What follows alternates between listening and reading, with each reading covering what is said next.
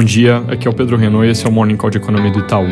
Começando pelos Estados Unidos, hoje a Câmara deve dar passos na direção do processo de impeachment do presidente Trump, que pode ser aprovado amanhã.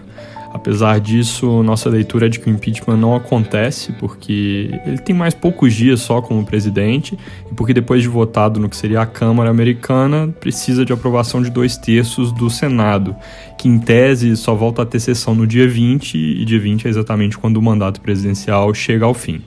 Além disso, o presidente se comprometeu com uma transição pacífica e isso acaba enfraquecendo um pouco o argumento.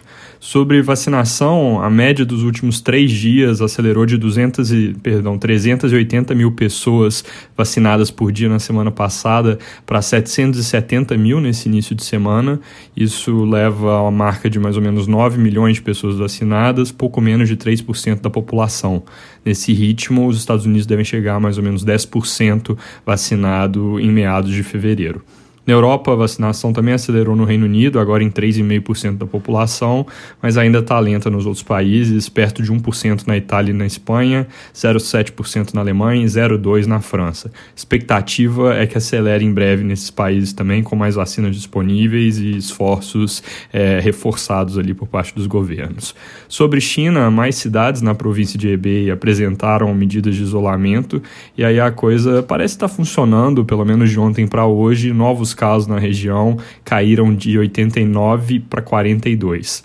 Aqui no Brasil, sem grandes novidades na disputa pela presidência da Câmara, os dois candidatos ontem reafirmaram o apoio ao teto de gasto, que é algo importante em um momento onde a pressão por uma nova rodada de auxílio emergencial está aumentando. No Senado, o PT e PSC anunciaram apoio ao candidato do Demo, Rodrigo Pacheco, que agora tem 29 dos 41 votos necessários para vencer a corrida.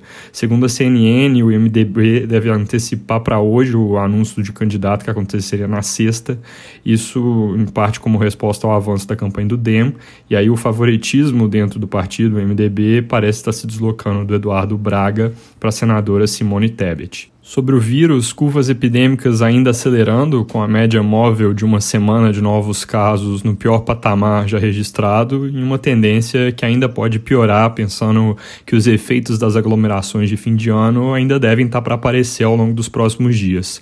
Noticiário vazio sobre avanço de registro das vacinas, mas segundo o Correio Brasiliense, a Rede de Sustentabilidade protocolou a ação no STF, pedindo prazo máximo de 72 horas para que a Anvisa aprove a Coronavac. Indo para a parte de dados, acabou de sair o IPCA de dezembro, ele veio com alta de 1,35%, acima da nossa projeção, que era 1,24%, e do consenso de mercado, que era 1,21%. Número no mês foi impulsionado por aumento das tarifas de energia elétrica, além de alimentos, passagem aérea e preço de combustíveis que já vinham pressionando nas leituras anteriores.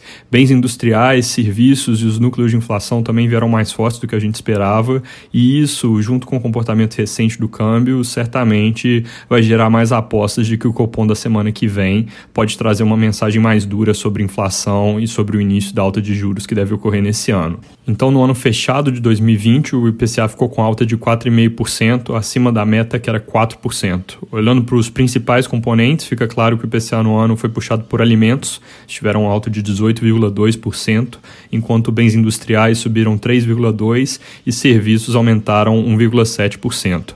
Nossa projeção para 2021 é recuo do IPCA desses 4,5% para cerca de 3,3%, mas não de forma linear.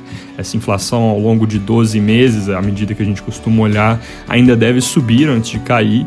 Ela vai chegar perto de 6, perdão, de 6% por volta do meio do ano e aí depois ao longo do segundo semestre recuar.